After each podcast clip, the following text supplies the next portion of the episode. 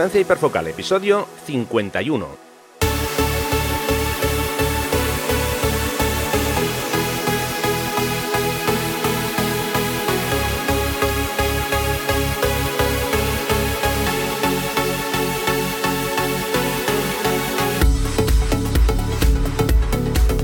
Hola, ¿qué tal estamos? Bienvenidos a un nuevo episodio de Distancia Hiperfocal, el podcast de fotografía, de paisaje y viajes. Soy Rafa Irusta, fotógrafo especializado en fotografía de paisaje, y un día más está conmigo Sandra Vallaure, fotógrafa, viajera y responsable del podcast Destinos y Faca. Hola Sandra, ¿qué tal? ¿Cómo va eso? Hola Rafa, pues nada, muy bien, aquí encantada de estar en un episodio otra vez. Y yo más de que estés aquí. Bueno, venga, hoy vamos a compartir algunos consejos para añadir profundidad en tus fotografías de paisaje y, por supuesto, vamos a conocer a un nuevo fotógrafo que nos va a traer Sandra un poco más tarde. Pero antes de empezar, como siempre, como ya es habitual, quiero recordaros que ya podéis consultar las fechas de los talleres para el próximo año 2020 y para empezar esta tanda de los nuevos talleres, vamos a arrancar la temporada en Asturias, pero esta vez en la zona más oriental, por la zona de Llanes y, en sus alrededores. Taller Costa Asturias Oriental, los días 27, 28 y 29 de marzo. Toda la información la podéis consultar en rafairusta.com barra talleres.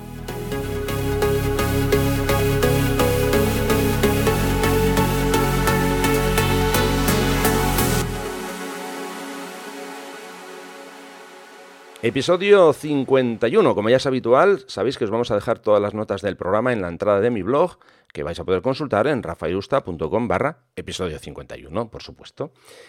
Bueno, como decía, hoy vamos a hablaros y vamos a daros algunos consejos para añadir profundidad en tus fotografías. A ver, básicamente eh, la fotografía nos permite capturar lo que vemos, pero de una forma, eh, digamos, bidimensional, en dos dimensiones. Y esto nos plantea el reto a los fotógrafos de intentar, mm, digamos, buscar algún pequeño truco, alguna artimaña para darle a esas imágenes una sensación más eh, tridimensional, ¿no? de forma muy básica y resumida, la mejor manera de conseguir transmitir un mundo en tres dimensiones partiendo de una fotografía que solo tiene dos, sería aplicar una sensación de, profundidad, como digo. Eh, con esto vamos a conseguir atraer la mirada del espectador y lanzarle una invitación, mm, digamos, más sugerente para que se sumerja dentro de, la escena.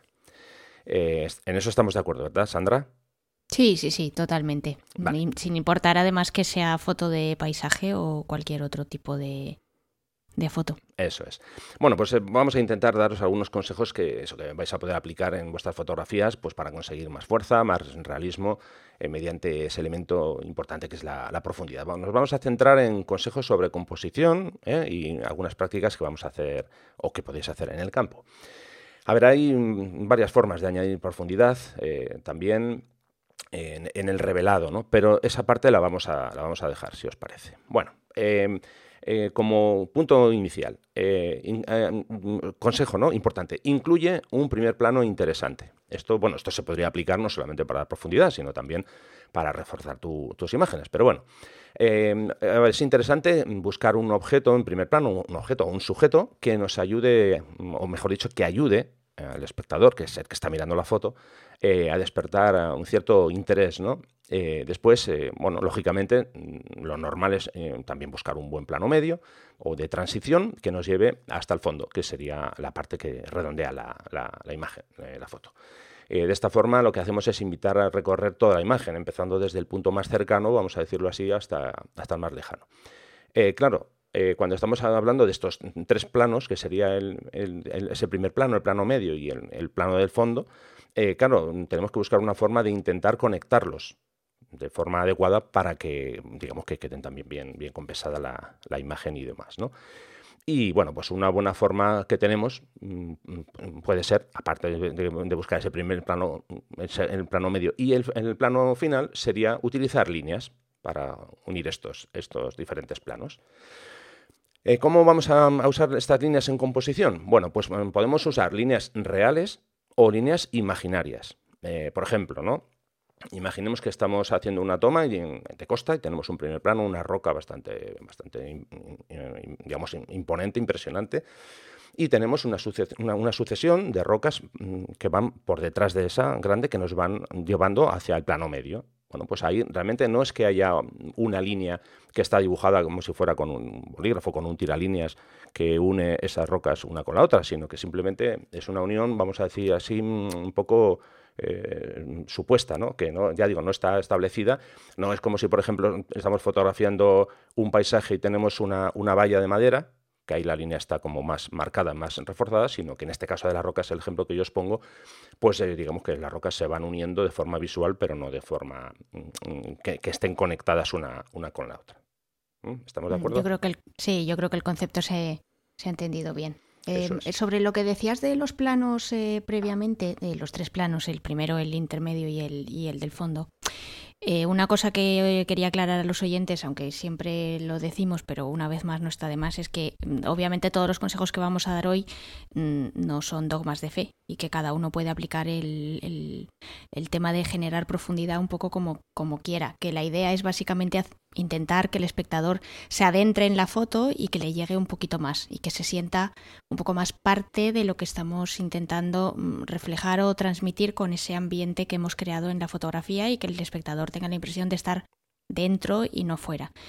Y en cuanto al plano intermedio, mm, hay una cosa que, eh, quería eh, apuntar y es que no es imprescindible, es decir, que hay muchas fotos también que funcionan con un primer plano potente, evidentemente algo en el fondo, pero que no es imprescindible que haya elementos en todos los planos eh, para que la foto funcione. Lo que sí que es verdad es que si incluimos elementos en todos los planos, es muy importante lo que dice Rafa, ligarlos entre sí. Lo que no tiene sentido es meter cosas a barullo dentro de lo que es el encuadre de la foto y que luego no haya una vinculación entre esos distintos planos y que también la colocación de los elementos tenga, tenga un cierto sentido y un cierto equilibrio, que creo que también es una palabra importante en, el, en la temática del episodio de hoy.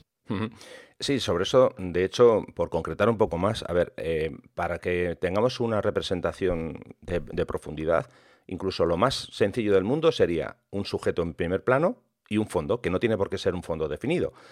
Estoy pensando, por ejemplo, en, típica imagen de macro, que tenemos un, algo en el primer plano y el fondo está completamente desenfocado. No, no es un fondo que podamos digamos, determinar qué es en muchos casos, porque, bueno, puede ser un fondo simplemente de color, en fin, o sea, por eso que realmente eh, la información más, más sencilla sería un sujeto y, un fondo, que el fondo obviamente va, a estar ahí siempre, ¿no? Eh, y eso, como yo cuando hablaba del el plano intermedio sería la forma de intentar redondear más esa, esa, imagen final. Pero eh, como bien apunta Sandra, perfecto, con dos elementos es más que, más que suficiente. Bueno, cuando yo hablaba de las líneas, os he puesto básicamente un par de ejemplos, el ejemplo de las rocas y el ejemplo de una valla, mm, que, bueno, que digamos que es una línea, eh, o, entre comillas pueden ser líneas rectas, pero perfectamente podemos usar líneas que no sean líneas rectas, ¿no? Eh, se me está ocurriendo, por ejemplo, las típicas líneas en forma de S. Tenemos, un, por ejemplo, un río que está recorriendo un paisaje y que va haciendo, digamos así, una forma de S y, ese al final es el camino que nos va llevando por la imagen y, nos está aportando más, más profundidad a esa eh, escena. Por eso digo que no tienen por qué ser líneas rectas, sino que las líneas curvas funcionan perfectamente, eh, porque ya digo, le ayudan al espectador a ir recorriendo toda, toda la imagen.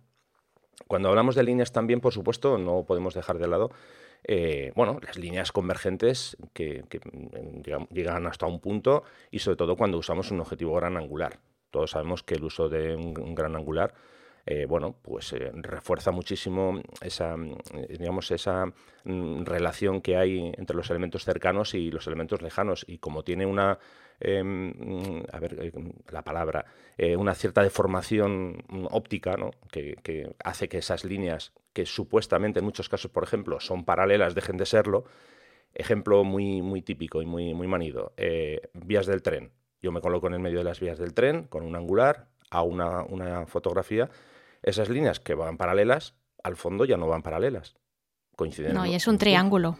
Eso es, eso es. Pues eso mismo, el ejemplo que, yo acabo de, comentar, claro, podemos trasladarlo a, líneas, por ejemplo, yo estoy pensando ahora en, en, la playa de Barrica, que creo que muchos ya conocéis cómo es la playa, los famosos eh, eh flits que, van adentrándose en el agua, bueno, pues al final no es que tengan forma de, flecha o forma de, como si fuera un, triángulo, lo que pasa es que la forma se la provocamos cuando usamos un, gran angular.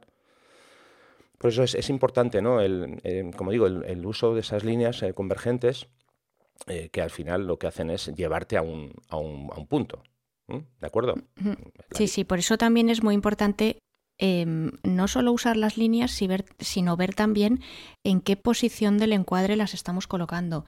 Eh, que muchas veces, pues, eh, si colocamos el principio de una línea en, el, en la esquina de, de uno de nuestros, eh, de nuestros bordes, pues va a quedar mm, visualmente más agradable.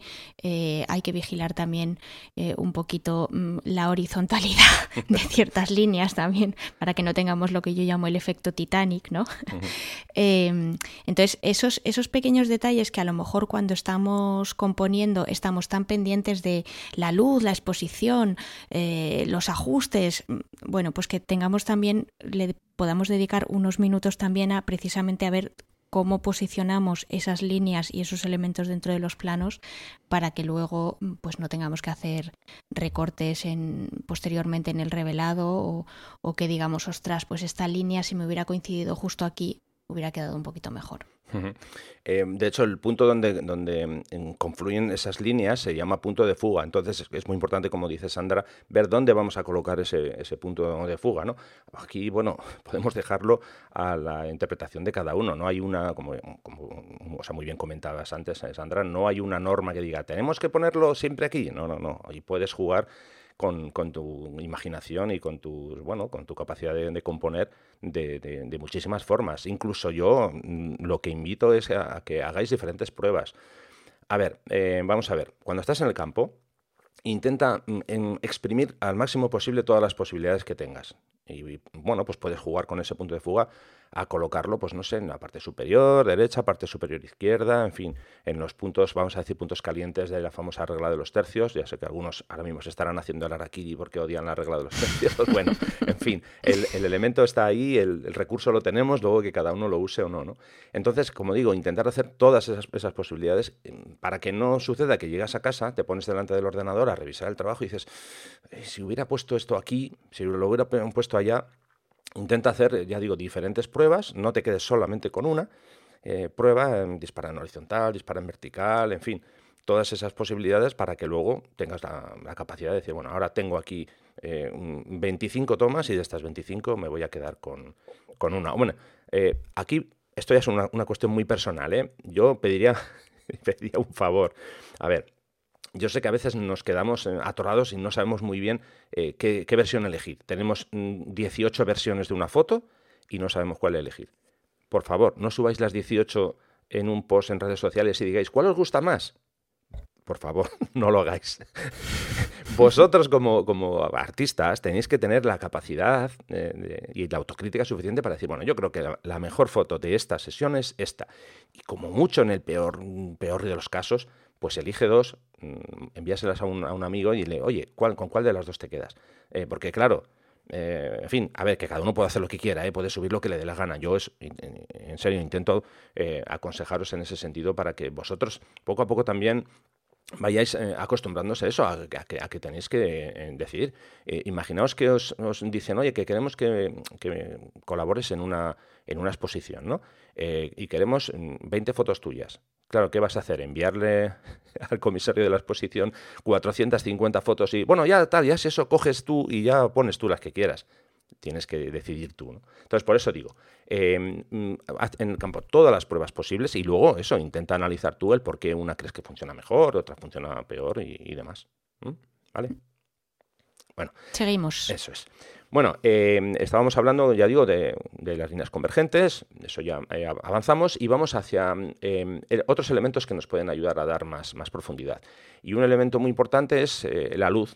lógicamente, la luz no, nos, ayuda, ¿no? no solamente nos ayuda, entre comillas, a pintar lo que queremos fotografiar, sino que, por ejemplo, si buscas una luz lateral, cuando, estás cuando estamos iluminando un objeto desde un lado, desde un eh, eh, lateral, estamos destacando su forma, su volumen, eh, en muchos casos estamos destacando una, textura que con luz más, frontal no la vamos a, a poder apreciar, ¿no?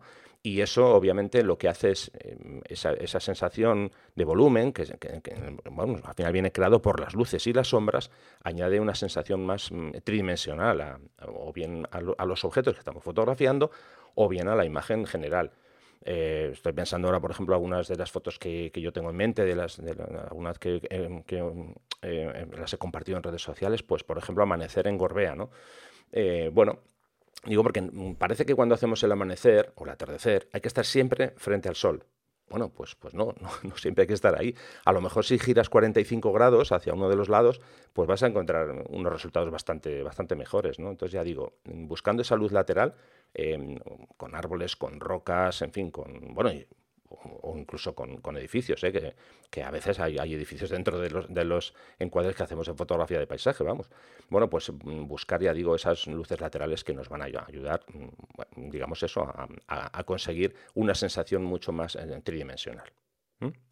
En, este sentido de, la luz, eh, a mí me gustaría mm, dar también un, pequeño consejo, más que nada porque a mí siempre me ha servido mucho y, creo que a lo mejor a, alguno de los oyentes también le, puede servir. Muchas veces cuando estamos en, en el campo o, en bueno en la localización donde sea que vayamos a hacer fotos eh, puede que nos entre algo de ansiedad porque queremos conseguir una foto fantástica y, muchas veces eh, estamos tan no sé pues tan entusiasmados de estar ahí que a lo mejor nos faltan ideas no y por eso yo siempre digo que es muy importante eh, ver fotos de otras personas y aprender mm, cómo las han construido o cómo las han compuesto. Pero no solo es importante eso, yo también he aprendido muchísimo de la pintura. Em, a mí desde siempre es una, es una eh, disciplina artística que me ha encantado y sobre todo me ha fascinado porque a diferencia de la fotografía, que los fotógrafos también evidentemente son artistas, pero en el caso de la pintura yo creo que tiene la, la dificultad de que muchas veces la mayoría de los cuadros que vemos eh, son cuadros que ha imaginado el, el, pintor sin que tuviera nada delante. Eh, no, porque no siempre eran cuadros de, no siempre eran cuadros de paisajes reales. Entonces, el ver, por ejemplo, cómo esos pintores pintan escenas, y se me vienen a la mente, por ejemplo, eh, pues muchos pintores de pintura flamenca, ellos eh, son claramente fans, muy fans de la luz lateral. Me viene, por ejemplo, a la mente Vermeer, que es uno de los de, mis fotógrafos favoritos. Todas las escenas de los poquísimos cuadros que quedan, que quedan, que se puedan ver de, de Porque aunque fue un, pintor muy prolífico, pues por desgracia queda muy poca de su obra. Eh, en todas sus escenas la luz siempre es lateral. O bien, o bien por la izquierda o bien por la derecha, y es espectacular el uso que, hace de la luz, pues precisamente para generar volumen y para crear profundidad eh, y para poner precisamente el énfasis en aquellos elementos que él cree eh, que son en los que nos tenemos que fijar y en los que le, da, le quiere dar predominancia.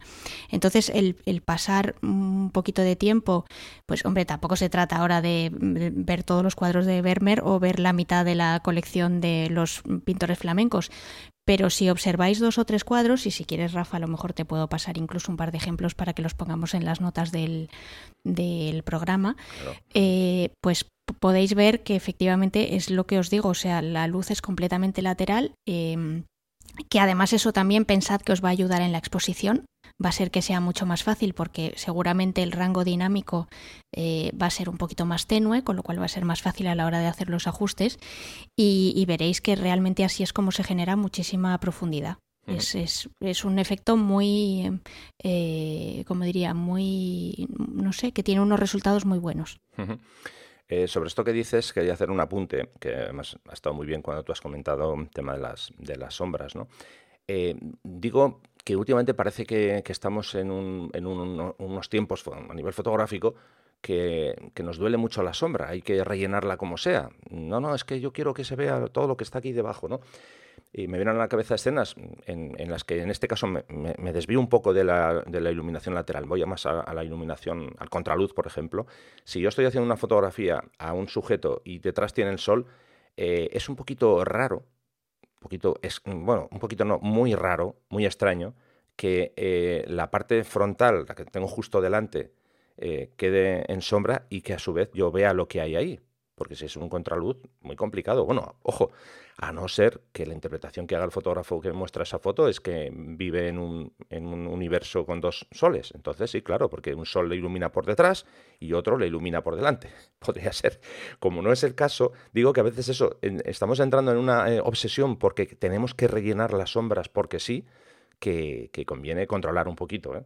y, dejar eso, que al final la sombra está ahí, que es un elemento muy, muy importante. ¿De acuerdo? Yo soy muy fan de las sombras. Bueno, en general del lado oscuro, pero vamos, de las sombras.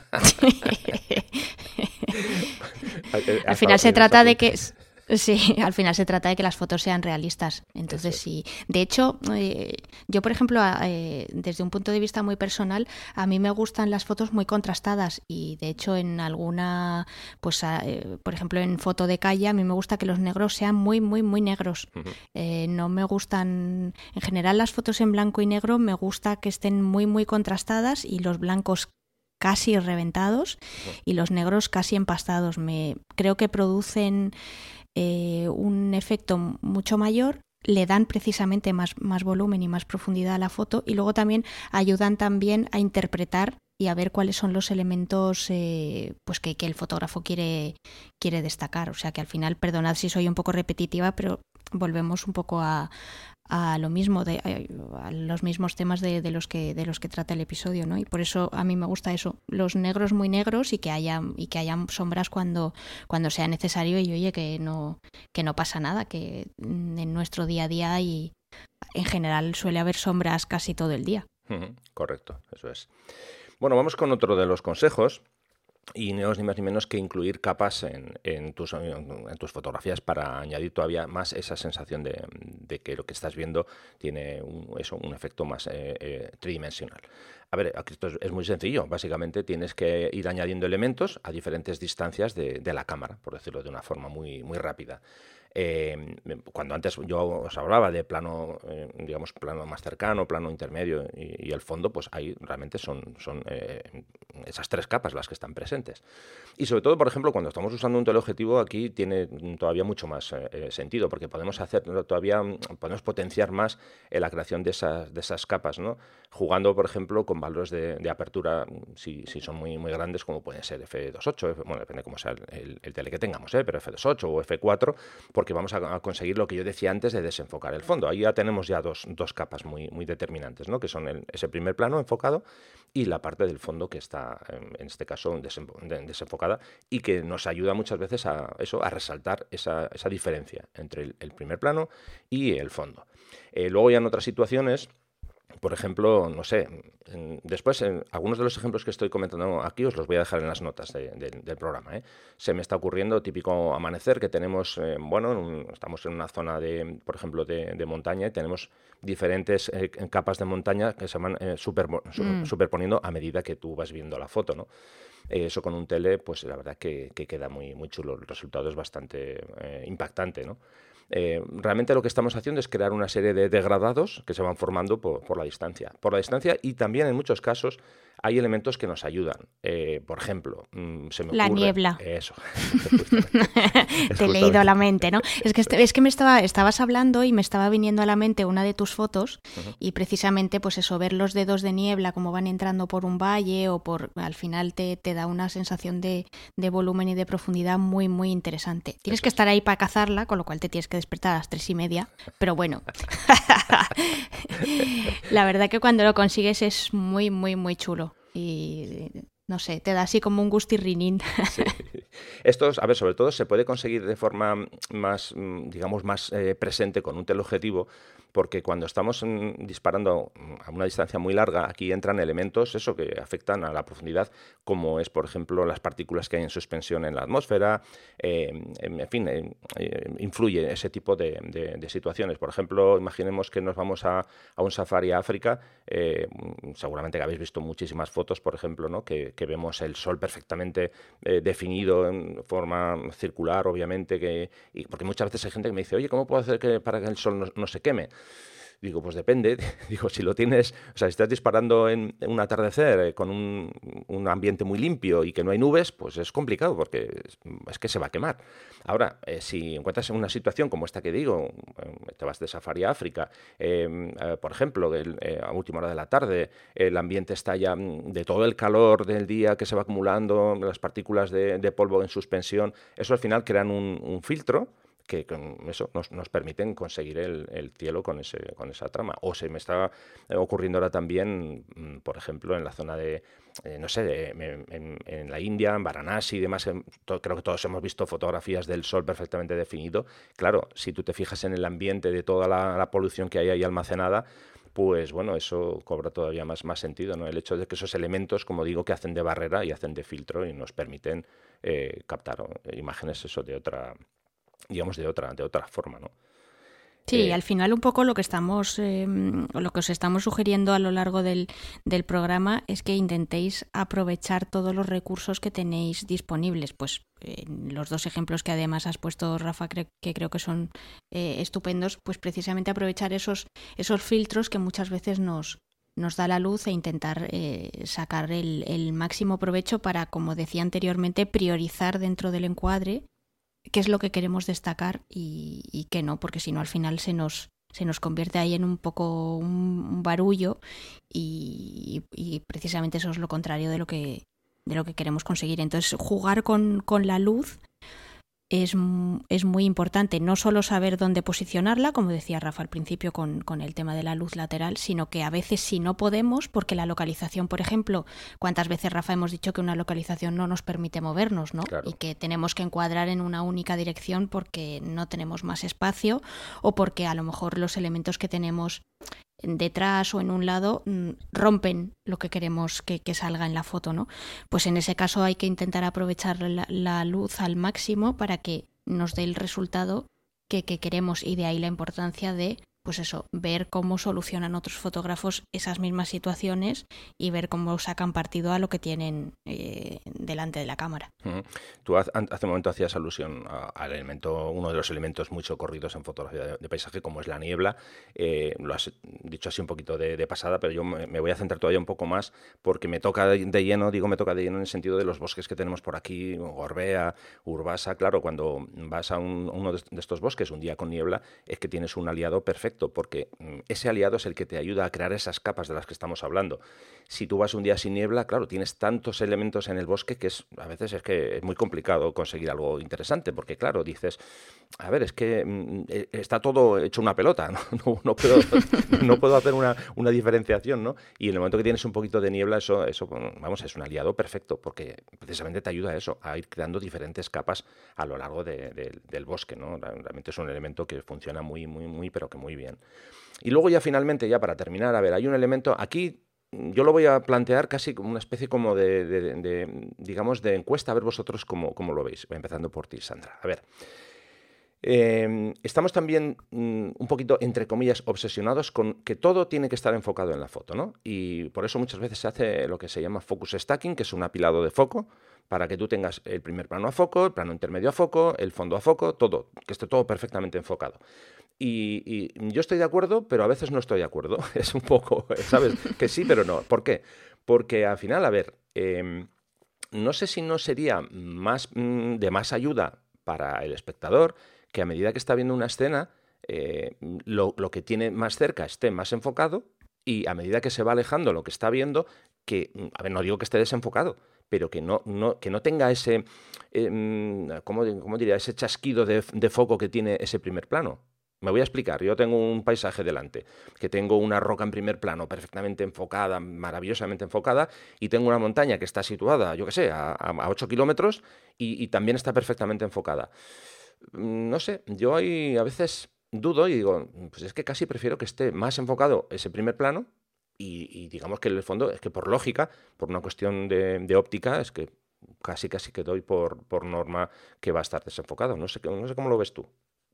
Pues mira, eh, desde un punto de, realismo y desde un punto real, al final, eh, y yo que no soy óptica y que además eh, suspendía física en segundo de BUP, con lo, cual me la quité de encima en cuanto pude, eh, al final es lo que tú dices, o sea, nuestros ojos son mm, muy, digamos que hacen muy bien su trabajo, pero no son perfectos. Entonces, eh, es verdad que todo lo que tenemos mm, cerca o relativamente cerca lo vemos con una nitidez espectacular y conforme las cosas se van alejando, obviamente ya no tenemos el mismo nivel de nitidez. Con lo cual, si lo que queremos es una foto eh, muy realista, deberíamos de seguir ese principio, es decir, que conforme las cosas se van alejando deberían de perder, no, no digo que se conviertan en, eh, pues eso, en, en, una cosa completamente distorsionada, pero sí que deberían de perder nitidez. Otra cosa es el estilo y el toque personal que le queramos dar. Uno de los fotógrafos, por ejemplo, de los que eh, he destacado en un episodio anterior, que ahora no me, no me, acuerdo del número y si quieres, Rafa, luego lo buscamos, eh, es Albert Dross. Albert Dross está absolutamente obsesionado con la nitidez de sus fotos y en la mayoría de sus fotos hace focus stacking. O sea, yo lo he visto trabajar y, y, sé que lo hace. Y de hecho, él lo cuenta en sus talleres, en su página web, etcétera. Eso es una elección personal. Si, si, os ponéis a ver, por ejemplo, las fotos que, una serie de fotos que tiene, por ejemplo, de campos de tulipanes en, en Países Bajos, que es de donde es él, eh, pues veréis que el tulipán es, o sea, tiene una nitidez espectacular, pero no el primero que tienes en el primer plano. Es que hasta el último tulipán del último resquicio del campo que está fotografiando. Están todos perfectamente enfocados y eso es porque él hace focus stacking. ¿Está bien o está mal? Pues es que no está ni bien ni mal. Quiero decir que es una elección personal que hace él y al final el resultado de la foto, como siempre, te puede gustar o no te puede gustar. A él le encantará, y, pero no significa que tengáis que, hacer lo mismo al final como siempre, se trata de priorizar o de establecer eh, un poco cuáles son vuestros criterios personales y qué es lo que, lo que os gusta más. Si queréis ser más realistas, pues eh, no tenéis que tener todo perfectamente enfocados.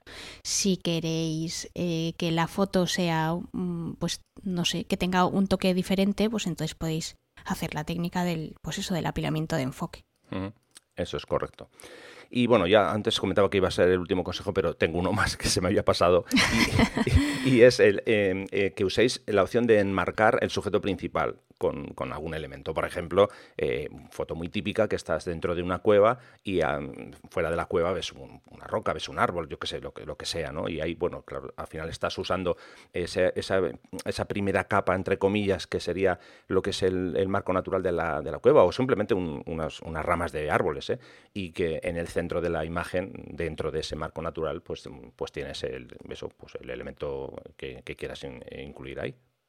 Puede, ser un árbol, en fin, lo que, lo que sea. ¿De acuerdo? Bueno, pues este ha sido un pequeño repaso eh, esperemos que, bueno, que podáis hacer uso de algunos de, todos estos consejos para intentar añadir más profundidad a, vuestras fotografías. ¿Mm? Y, si, y si alguien tiene alguno más, pues que nos lo diga, como siempre. Eso es, por supuesto. Y sí que sería interesante el tema que yo os he comentado, de si os gusta que todo esté perfectamente enfocado, si pensáis que mejor el principio sí, pero el final, o sea, al fondo no, o bueno, digo, al fondo esa combinación que puede ser también la combinación que os, guste, que esté, que a veces también eso añade de profundidad, ¿eh? que el primer plano esté desenfocado, que el plano, eh, digamos, medio esté enfocado y, el del fondo, eh, digamos, un término medio, que hay diferentes posibilidades. Entonces, a ver lo que, lo que opináis, si os gusta más un, un método o el otro. ¿Vale? Venga, pues nada, seguimos adelante.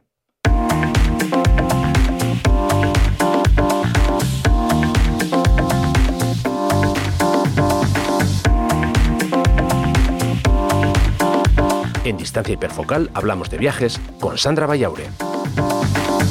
Venga, Sandra, pues nada, es tu turno. A ver a qué fotógrafo nos vas a acercar hoy. Pues nada, me he dado cuenta que hablando mm, parece que es que este es el episodio de, los holandeses, pero no. Os traigo un, un fotógrafo alemán, en este caso, eh, que se llama eh, Robert Gottfried. Espero haberlo pronunciado correctamente porque no, no hablo alemán. Y antes de empezar a contaros un poco por qué os traigo este, este fotógrafo, quería darle las gracias a dos personas que sigo en Twitter, que son Coteciño e Inoportuno, porque eh, gracias a ellos dos pues eh, descubrí el trabajo de, este fotógrafo y, bueno, y por eso os lo, os lo traigo hoy. Como siempre, mm, os voy a dejar los enlaces a su página web y a sus redes sociales en, en las notas del, del, post de Rafa para que podáis pues eh, admirar su, su trabajo. Una de las cosas que me, que primero me llamó la, atención de Robert es que no es fotógrafo de, de, profesión, en realidad es jefe de, diseño en una, en una consultoría, pues yo creo que la consultoría más, más grande mm, del sector. Y realmente lo que hace es que la fotografía, a pesar de que sí que cursó estudios de fotografía, para él no es más que, que una afición, le dedica parte de su tiempo libre y además también aprovecha que muchas veces tiene que viajar por trabajo, eh, pues precisamente para, para practicar, ¿no? Otra cosa que me llama mucho la atención de su manera de entender la fotografía, eh, pues no es la temática, y de hecho ya veréis cuando os metáis en su página web que mm, es, extraño que no me llame que no me llame la atención su temática, puesto que mm, tiene fotos realmente originales, ni tampoco son los colores, ni tampoco el procesado, ni siquiera es la composición, realmente lo que más me atrae es su interés por crear y desarrollar proyectos fotográficos. Veréis que cuando entréis en su página web no vais a tener la típica pestaña de portfolio o los típicos álbumes. Cada uno de los, eh, digamos, de los grupos de fotografías que vais a poder consultar son todos proyectos fotográficos, que yo creo que es un, que es uno de los eh, mejores ejercicios que puede hacer un, fotógrafo y aquí me doy yo misma una colleja porque es algo que no hago nunca, pero que debería de hacer, em, porque al final desarrollar un, proyecto pues es un ejercicio que supone eh, tener mucha imaginación, eh, desarrolla la creatividad y luego además pues te invita a ser persistente, ¿no? Porque si lo quieres continuar en el tiempo y quieres que más o menos ese proyecto tenga un cuerpo, pues al final eh, es algo que siempre tienes que tener ahí un poco en la cabeza para ver cuándo puedes encontrar alguna oportunidad de añadir una imagen a, a ese proyecto, ¿no? Veréis que tiene muchos tipos de proyectos y yo creo que nosotros como espectadores, pues la verdad es que tenemos bastante suerte porque nos da, nos da muchas opciones entre las que elegir precisamente por estas, eh, por estas temáticas que os decía que son, que son tan originales y estoy seguro de que, de que os van a, sorprender. Leyendo algunas de, las entrevistas que le han hecho a, Robert, porque últimamente su trabajo eh, se ha lo han destacado bastantes, eh, bastantes medios de comunicación y de hecho pues ha trabajado incluso también para, eh, para prensa escrita. Me refiero cuando ha trabajado es que por sin él buscarlo eh, le han comprado algunas de sus, de sus imágenes. ¿no? Bueno, pues él cuenta en estas entrevistas que algunas de, sus series han surgido de, forma espontánea. Tiene una serie, por ejemplo, que se llama Potency, Em, que es una serie muy autobiográfica y que está vinculada a su niñez, pues precisamente porque eh, él nació en una población al lado de, del lago Constanza, que es un lago que hay en Alemania, y claro, pues obviamente al haberse criado ahí y tener a sus padres que viven ahí, él vuelve recurrentemente, entonces bueno, pues todo lo que gira en torno al lago es algo que a él le llama mucho la atención. Y veréis que es una serie muy intimista, muy personal, eh, cuyas fotos precisamente tienen mucha profundidad y esto va un poco en línea con la temática del episodio de hoy y veréis que la composición es tremendamente sencilla, muchas veces es básicamente 98% mm, em, espacio negativo y dos elementos mínimos en, la foto y a pesar de eso la foto tiene mucha fuerza. Por eso os insistía antes en, el tema de que, hay que priorizar también el, uso del, espacio. Em, otras de sus series, sin embargo, pues han empezado fotografiando cosas o espacios que son que forman parte de nuestro día a día, ¿no? Que son completamente banales. Pues no sé, por ejemplo, el caso de, de tunnels o túneles o pools, que son eh, piscinas, y, Robert le da su toque mágico. ¿Y cuál es su toque mágico? Pues básicamente que fotografía estos espacios sin gente, completamente vacíos pero no es que haya ido y haya habido tres personas y las haya borrado con Photoshop. No, no, es que él espera literalmente a que no haya nadie. También tiene otras series en las que eh, fotografía partes de ciudades, pues por ejemplo en, en, Camboya o en Japón, en las que no hay nadie. Pues sale a las típicas 3 o 4 de la mañana, es hora en la que el resto estamos durmiendo, y eh, bueno, pues consigue captar un espacio de una manera que no tiene absolutamente nada que ver con cómo te lo imaginarías, ¿no? ¿Qué tiene esto de, digamos, de, especial en el caso de Robert? Bueno, pues que también el hecho de ser eh, proyectos personales, es decir, que no son encargos, puesto que ya os he dicho que no se dedica a ello profesionalmente, em, lo que le permite es tener libertad total a la hora de fotografiar, es decir, que él fotografía lo que quiere, cuando quiere y como quiere, ¿no? Y de hecho, pues eso también incluso se ve un poco reflejado en el revelado, porque también eh, es muy sutil a la hora de, de darle pues los tonos adecuados a ese, a ese tipo de fotos, sin realmente usar grandes estridencias, ya lo veréis, eh, son, son, fotos muy agradables, como, como suaves, digamos, por, por eh, describirlas de alguna manera. Y, bueno, él dice que su motivación en realidad eh, a la hora de, de, realizar estos proyectos y a la hora de seguir haciendo fotos es la la satisfacción personal, es decir, que él no hace fotos para nadie más que para sí mismo y él disfruta desde el momento en el que coge la cámara hasta que la foto pues la termina de, revelar, ¿no? Entonces él disfruta estando ahí, disfruta estando en soledad, que es algo que cuando veáis sus fotos obviamente no os va a sorprender. Y luego él también confiesa que huye eh, pero de manera innata, no porque, eh, o sea, no porque eso se le haya metido en la cabeza, él huye generalmente de los sitios eh, de postal. Y cuando me refiero a los sitios de postal, es aquellos sitios a los que generalmente vamos, y yo me incluyo, pues porque son el, el, atractivo principal de ese lugar en el que estamos, ¿no? Pues yo qué sé, la Torre Eiffel en París, imaginaros, o no sé, o la Estatua de la Libertad en, en, en Nueva York, ¿no? Entonces él precisamente huye de esos sitios porque, pues no, pues eh, no sé, siente una cierta aversión y él se va pues a, a, otras zonas o a otros rincones a los que seguramente pues otros no iríamos o por falta de tiempo o porque no nos ha dado por explorar, ¿no? A él lo que le gusta mucho es una cosa que Rafa siempre recomienda, que es explorar, eh, dejarse un poco guiar por la, no sé, pues un poco por la eh, por el azar y encontrar localizaciones que mm, así a simple vista no tienen ningún atractivo, pero él siempre les consigue, bueno, pues encontrar ese, ese punto de, interés, ¿no? Entonces, bueno, yo creo que en resumidas cuentas es un fotógrafo tremendamente original, eh, muy personal, y, del que yo creo que podemos sacar bastantes eh, conclusiones y bastantes ideas interesantes a la hora de, de eso, de, mm, de, buscar o de sacar fotos que no sean siempre lo mismo y que intentemos eh, pues dar otro punto de vista de, de esos lugares que a veces pasan completamente desapercibidos.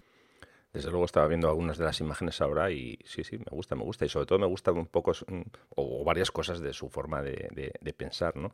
Eso de disfrutar de la soledad. Uy, qué bonito. Nada, pues genial, genial. Ya tenemos trabajo para, ¿eh? para esta semana, o, si no, lo dejamos para el fin de semana para repasar la galería del bono de Robert. Venga, seguimos.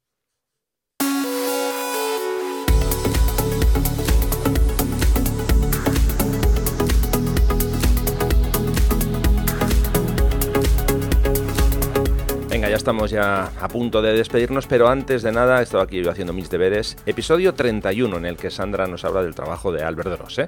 ¿eh? no obstante, luego lo voy a dejar en las notas para que lo tengáis ahí, que sea solamente pinchar, pero repito, episodio 31. Eh, Sandra, que hemos llegado al final ya. Menos mal que te tengo de apuntador siempre. Gracias. es que, oye, después de 51 ya se me van olvidando. Normal, normal. ya son muchos fotógrafos. Hombre, yo he tenido que buscar, ¿eh? No te creas que tengo una Bueno, pero, pero está bien que mientras eh, yo estaba hablando, pues que tú lo hubieras, lo hubieras buscado y así también queda grabado en el audio, por si acaso alguien luego no tiene tiempo de, repasarlo por escrito. Una cosita que se me ha olvidado decir cuando estaba hablando de, Robert Gottfried es que em, he mencionado a las dos personas que me habían eh, descubierto a este fotógrafo, que son dos perfiles en Twitter, el de Coteciño y el de Inoportuno.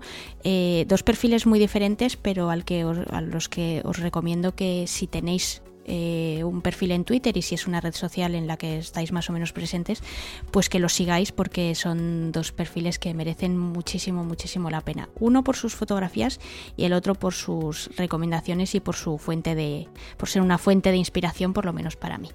Genial. Bueno, dicho esto, eh, nada, pues como ya nos estamos a punto de despedir, eh, como siempre en cada episodio os digo que si os apetece añadir alguna, algún consejo para añadir profundidad a fotos y que es, algo que practicáis con, con, bueno, pues habitualmente, hoy me atasco muchísimo, eh, que nos lo contéis, que también si os apetece, pues que respondáis a la pregunta que ha lanzado Rafa al final de la otra sección y nada, que para cualquier comentario o cualquier pregunta, pues ya sabéis eh, dónde estamos. Podéis hacerlo a través de la sección de comentarios del artículo del blog que Rafa va a dejar con todas las notas de este episodio. Y si queréis hacerlo a través de las redes sociales, pues en Instagram podéis eh, eh, preguntarle a Rafa mencionando su usuario, que es Rafa Irusta. Y si queréis contactarnos a través de Twitter, pues podéis hacerlo mencionándonos a los dos o al que prefiráis. En el caso de Rafa, su usuario también es Rafa Irusta y en mi caso yo soy Vayausa, que es V-A-2-Ls-A-U-S-A. Eso es bueno, a ver, eh, intentamos siempre responder a todo, pero puede ser que en algún caso se Sí, hay veces que se nos ¿eh? pasa, sí, sí, se nos pasa, o sea que si, es así, si pues se nos pasa, perdonadnos, insistid. eso es, eso es, intentamos eh, ahí estar siempre, pues nada, al quite, pero bueno, ya digo que a veces nos puede pasar, puede pasar. Eh, bueno, pues nada, eh, por mi parte, como no, una semana más. Sandra, muchísimas gracias por haber estado aquí, por hacernos compañía, por traernos el trabajo de, otro fotógrafo. Y en 15 días estamos de nuevo dando la, matraca aquí, sin parar. Sí, hasta que nos echen, ya lo hemos dicho. Somos como los de la fiesta de fin de año hasta que nos echen. Bueno, la verdad que, a ver, eh, yo quiero dar las gracias a toda esa gente. Pues yo sé que es un, es un rollo, eh, lo de escribir a veces un comentario o mandar un correo, tal, yo sé que es un rollo. Pero bueno, por eso mismo, como yo sé que es un rollo, que yo no lo suelo hacer tampoco, doy todavía mm, las gracias con más fuerza a toda esa gente que lo hace, que nos escribe una nota, eh, en fin, por diferentes lugares, gente con la que me encuentro y que, bueno, pues mm, me dan las gracias por, por toda la labor que estamos haciendo aquí, de compartir, pues es lo que sabemos y, hombre, la verdad que, que pues es un son esos, esos momentos ¿no? que, que, como que se te encoge un poquito la, la, la, piel, se nos pone la piel de gallina porque bueno, pues notamos el cariño que demostráis y para nosotros es un placer estar aquí. Eh, lo compartimos muy a gusto, encantados. Y bueno, si nos deja el trabajo y demás, aquí vamos a seguir dando, dando, dando, dándos la paliza. Eh, nada, Sandra, lo dicho, eh, un abrazo fuerte y en 15 Otro para ti. estamos por aquí de, de nuevo. Y nada. otro para ti y, otro para los oyentes. Nos vemos en. Nos escuchamos en 15 días. Eso es. Nada, y bueno, por mi parte, pues ya simplemente em, eso, despedirme, eh, recordaros una vez más que tenemos taller en, la costa de Asturias, en este caso en la costa más oriental de, de Asturias, en la zona de Llanes, los días 27, 28 y 29 de marzo. Si queréis más información, rafairusta.com barra talleres. Muchísimas gracias a todos por estar ahí. Nos escuchamos en 15 días en un nuevo episodio de Distancia Hiperfocal. Buenas fotos y hasta pronto. Gracias.